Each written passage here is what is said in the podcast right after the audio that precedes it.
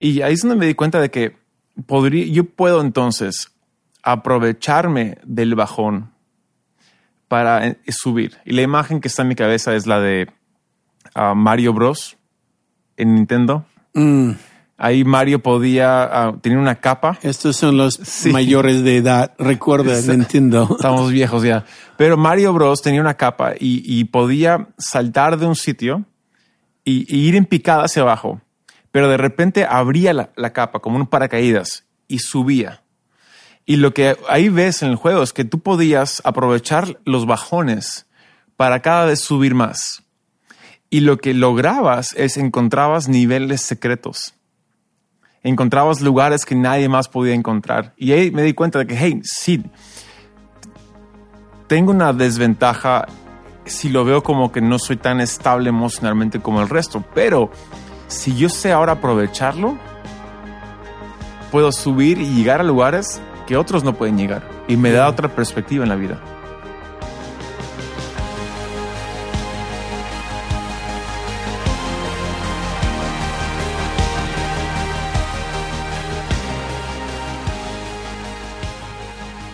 Hey, ¿qué tal? ¿Cómo están? Bienvenidos a la Hacienda Iglesia Podcast. Yo soy Taylor. Aquí estamos con mi padre, el pastor Robert. Y seguimos con la serie La Iglesia Creativa. Sí, Taylor escribió un libro, se llama La Iglesia Creativa, por lo cual hemos envuelto la página y ahora yo soy eh, el que entrevista.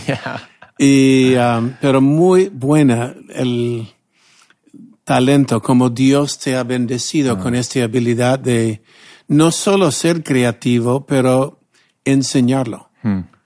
Apoyar, ayudar otros a encontrar lo que hablamos la semana pasada, que una ah, debilidad no es algo que te limite, probablemente es algo que te va a bendecir. Ya, uff. Y Mira, honestamente yo sería la última persona del mundo que creería que yo pasaría mucho tiempo enseñando y ay- ayudando a gente a entender cosas. Pero lo haces. Pero es, es lo que hago en, en gran parte ahora. Sí. Um, creo que Inspires a muchos. creo que ahí es donde si- si- siendo siendo sobrio con, con lo que uno tiene, ¿no? Ah, como he, he sufrido tanto para entender cosas, tengo una, una pasión para que ayudar a que gente pueda entender. Es, ahí quiero entrar un tema un poco um, otra vez personal. La semana pasada hablamos de tu dislexia Sí, y tu dislexia te llegó a un punto sí, de frustración. gran punto. Sí, Y el punto era cuando estabas estudiando en la universidad y simplemente te rendiste. Y cuando te rendiste, es decir, ya no puedo, no puedo más, um, lo que nos dimos cuenta es que ellos estaban enfocados en tu debilidad, de mejorar tu debilidad, en vez de estar enfocado en tu área fuerte. Entonces, a veces hablamos, la Biblia dice que entrena un niño en su camino o su inclinación eh, y cuando es mayor no se apartará de ello. Cuando dice su inclinación es que Dios ha puesto un circuito en cada niño y está inclinado hacia algo. El problema es cuando yo quiero que mi hijo salga como yo, yo soy médico y mi hijo tiene que ser médico, yo soy pastor, mi hijo tiene que ser pastor, pero si el hijo, o yo soy de músico, pero su hijo es deportista, yeah. eh, la Biblia dice entrena a su hijo en sus talentos, no en sus debilidades. Wow. Entonces hablamos de esto un poco.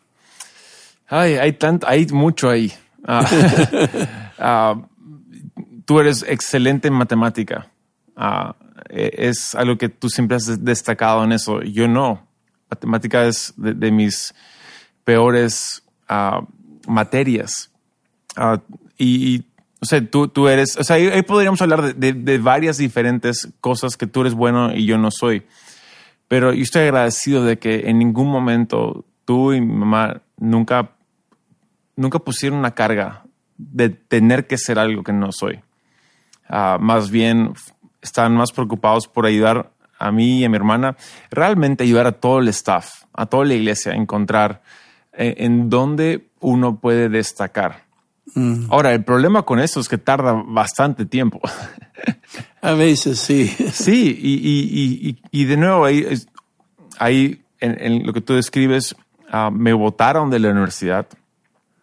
Ah, había caído yo en una depresión aguda y am, ahí es donde ahora con el tiempo he entendido de que sí, soy una persona con tendencias a depresión. Ujú. Uno podría decir es una desventaja, pero un día yo recordé, como tú decías, los mejores, las mejores canciones son escritas por gente en momentos de depresión, en un momento bajo, ¿no? Y es verdad. Es como que, que jalan hilos del corazón que una canción alegre nunca podría jalar. Yeah. Y ahí es donde me di cuenta de que podría, yo puedo entonces aprovecharme del bajón para eh, subir. Y la imagen que está en mi cabeza es la de ah, Mario Bros. en Nintendo. Mm. Ahí Mario podía ah, tener una capa. Estos son los Sí. mayores de edad. Recuerda, Sí. Nintendo. Estamos viejos ya.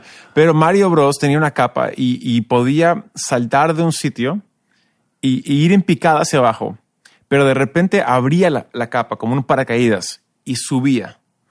Y lo que ahí ves en el juego es que tú podías aprovechar los bajones para cada vez subir más. Y lo que lograbas es encontrabas niveles secretos. Encontrabas lugares que nadie más podía encontrar. Y ahí me di cuenta de que, hey, sí, tengo una desventaja si lo veo como que no soy tan estable emocionalmente como el resto, pero si yo sé ahora aprovecharlo, puedo subir y llegar a lugares que otros no pueden llegar y me da otra perspectiva en la vida. No, um, lo que yo veo mucho, lo que sucede en los estudios tradicionales, es tomen un área y dicen, bueno, este te hace falta y lo tratan de elevar en vez de tomar el área que es tu talento, realmente donde excelas, eh, eh, sobresalgas. Sí, y le dice, bueno, estás bien en esto, ya no tocamos esto. Cuando se enfoca en este área puede ser de gran bendición. Ah, lo veo como la idea es, eres malo en esto, te hacemos mediocre, y eres bueno en esto, te mantengamos mediocre, y lo que va formando es mediocridad. yeah. Y Dios no nos ha llamado de una vida mediocre, nos ha llamado una vida realmente de bendecir otros. Yeah. Y, y ahí es donde hay, hay, hay que, hay que entender esto, es la multiforme gracia. Yeah. del cuerpo de Cristo, donde no somos todos clones, ah, no somos clones de, de uno o, del otro, hay tanta diversidad y si aprendemos a, aprovechar la diversidad que tenemos, no solamente en, en- tono de piel o en, eh, eh, pero en temperamentos, no, es, eh, en formas de pensar, en maneras de expresarnos, realmente nos volvemos más fuerte. Mm. Como, como iglesia, más. Creo que, creo que nos parecemos más al cielo, ¿no? Toda Yeah. lengua, toda, toda nación. No, la, como hemos estado hablando, la adversidad de un Goliat, la agilidad de un David. Yeah. Y el mundo dirá, David está de desventaja, pero hay una ventaja.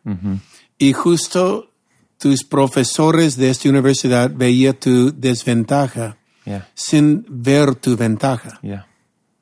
sin ver eh, que Dios había puesto algo en ti que hoy día literalmente bendice a miles, Mm. Wow. literalmente. Ahora, menciono esto porque la adversidad, tú hablabas en el libro ah, acerca de la adversidad de la iglesia primitiva. Ujú. A la persecución de la iglesia y la adversidad de esto hizo que la iglesia esparce y crece. Ya, no, eh, cla- claramente la- lo, lo vemos, ¿no? En, si no me equivoco, es Hechos 8.1, donde entra la gran persecución en contra de la iglesia. Y, y ahí se pone difícil. Si yo soy un nuevo creyente, si yo oí las palabras de Jesús y yo estaba con los discípulos y, y- y formamos un nuevo reino, una nueva, una nueva iglesia, ellos tenían la idea de, de- de imperio todavía en el mente. Ellos pensaban de que iban a, iban a reemplazar a Roma. Era la idea de ellos. Pero de repente Roma se pone difícil, se pone complicado. ah, pero también la iglesia religiosa empieza a perseguirlos, ¿no? Los fariseos, saduceos, escribas. Una, y se pone horrible la cosa. Y causa que los cristianos tengan que esparcirse y ya no congregarse. Y sabemos, ah, creo que es en Hebreos, dice que gracias a esa expansión tenemos el mayor mover del Evangelio hasta esa fecha. Yeah. Y fascinante. Entonces, ah, ahí es donde nos damos cuenta, ¿no? Queremos, tenemos la tendencia de acumular, de, de proteger. Pero Dios siempre quiere esparcir, como semillas, semillas guardadas, no, es un granero, pero semillas esparcidas es un campo de cosecha.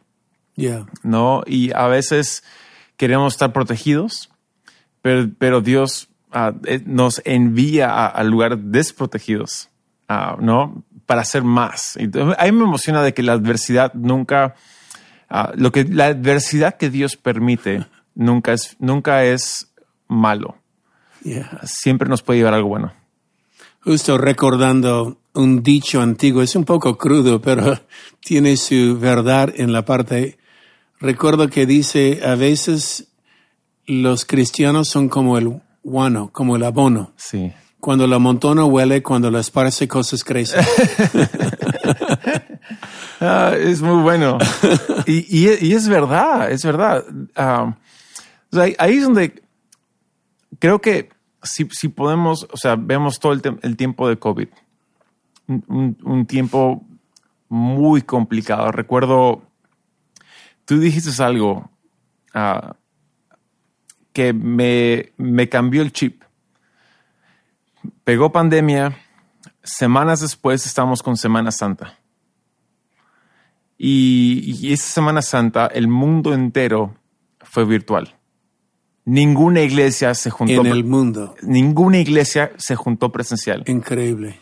Y tú dijiste algo que fue fascinante de que esta, o sea, una fecha de mucha cosecha, ahora es de más cosecha, porque la iglesia ahora está en cada hogar y alcanzando a más personas que nunca antes en la historia.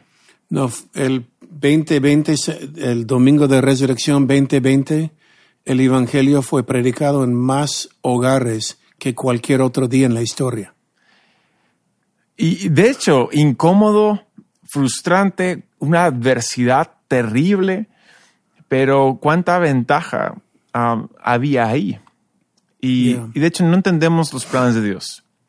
Pero ahí es donde, de nuevo, um, como acabamos el episodio anterior, ¿no? Dios nunca nos pone en desventaja. El mundo dice que estamos en desventaja, pero Dios nunca nos pone en desventaja. Yeah. Él nunca permitiría que pasemos por algo que nos va a destruir. Más bien desea fortalecernos. Y, y creo que la pandemia, Dios, obviamente, Dios no la mandó, pero sí la permitió. O, o sea, lo vivimos, lo permitió. Y en el caso de Camino de Vida, somos mejores Yeah. hoy en todo sentido de lo que éramos hace dos años. mucho mejor. Um, hablamos de la adversidad, porque la iglesia primitiva vivía un tiempo adverso. Es decir, si alguien sabe que usted es un creyente, te matan. Yeah. Entonces se escondían los cristianos en cuevas, eh, en lugares ocultos, en hogares también, sí. en hogares, pero la creatividad hicieron que un diseño gráfico hizo una maravilla. Yeah. Cuéntanos de Eh, este. E- Es fascinante. No sé si han visto, es el episodio de The Chosen de Navidad. Ah, salió esta última Navidad. Ahí ven en una escena donde un transportista, ¿no? Guía un, una- un carro ah, con una carga preciosa, ya sabemos después quién era, pero hace una marca en el piso. Cuando toca la puerta, hace una marca en el piso y, y el otro la completa. Y era la forma que los ah, creyentes primitivos sabían identificarse uno con otro. Yeah. Y era, marcaban el suelo con un arco y el otro lo completaba con otro arco, haciendo el, el- el famoso pez cristiano. Yeah. Y esa era la señal de que tú eras alguien del camino, ¿no? De que tú seguías el camino, lo cual era- e- eran pocos entonces. Sí, eran pocos, pero es interesante la creatividad. Aunque no podrían reunir abiertamente, se encontraron la forma bajo peligro de reunir. Yeah. Y era marcar un parte del pez, otro parte del pez. Ok, somos del camino. Era antes que fueran ah, conocidos como cristianos. Yeah. ah, eran del camino. Y la iglesia crecía. crecía y me fascina. Y hay bromeo, ¿no? De que es el pedazo de diseño gráfico que la, que, que la iglesia usó, ¿no? Para, para publicitar y entonces diseño gráfico es santo, ¿no? Está en la Biblia. Pero a- a- al final del día es para comunicar algo. Ah, como hablábamos, diseño gráfico no es arte, es comunicación resuelve un problema. Y ahí, ah, dentro de, de todo obstáculo, todo, toda adversidad, hay una solución. Wow. Wow, la simplicidad de un pez. Porque luego fue un señal, un pequeño pez dibujado en algún sitio hay, hay del camino, hay creyentes. Sí. Y eh, algo tan sencillo, un pez, tan cotidiana, tan diaria, pero era algo identificable al pasar. Yeah. Me hace pensar en ese verso en Ageo, ah, escribe la visión, hazlo claro para que el que corre la lea. Wow. Ah, en otras palabras, no lo complicas, hazlo sencillo. Mm.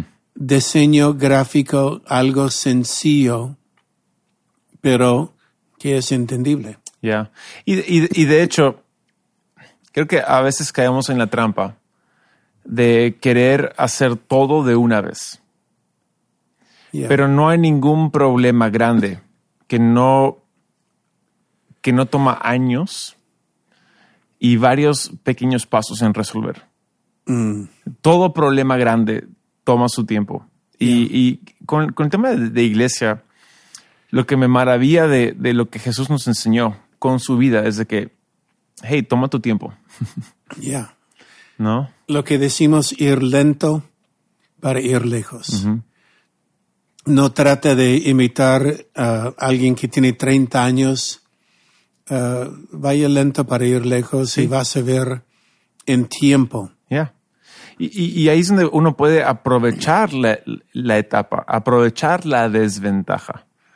Ah, hay algo muy bonito de poder juntarse en casas para pla- una iglesia, una iglesia plantada en una casa. Es una iglesia muy especial. Yeah. Ah, es muy familiar. Hay algo ahí, ¿no? Ah, donde en nuestro caso no tenemos lugar donde reunirnos todos. y es un, ya es un problema. Entonces, de hecho, en cada etapa hay desventajas. No dejemos que la desventaja o el obstáculo nos impida a- a- avanzar como Dios quiere que avancemos. No, recuerda el obstáculo es una oportunidad. Sí. Creatividad es resolver problemas. Ya. Y si hay un Goliat frente suyo, Dios te dará la creatividad de tumbar este gigante. Ya. La agilidad de poder reaccionar rápido. Y gracias a Dios, siempre hablamos del pandemia porque justo salimos de esto, o estamos todavía en los últimos, espero, de esto. Um, pero la agilidad ha guardado nuestra comunidad. Entonces, una vez más, el podcast Haciendo Iglesia, la iglesia creativa, creatividad es resolver un problema.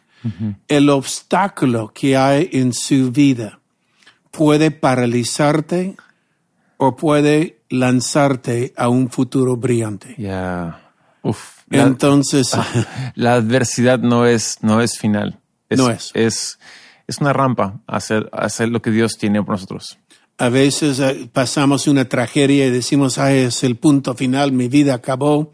No es el punto final, es una coma. Sigue adelante, Muy bueno. porque hay más por hacer. Ya, hoy día terminamos el Haciendo Iglesia podcast número 116. Ah, gracias una vez más por estar conectado con nosotros. Lo hacemos para equipar la iglesia local y su vida en lo que Dios tiene por usted. Entonces, con todo nuestro corazón, que Dios los bendiga. Nos veremos la próxima semana.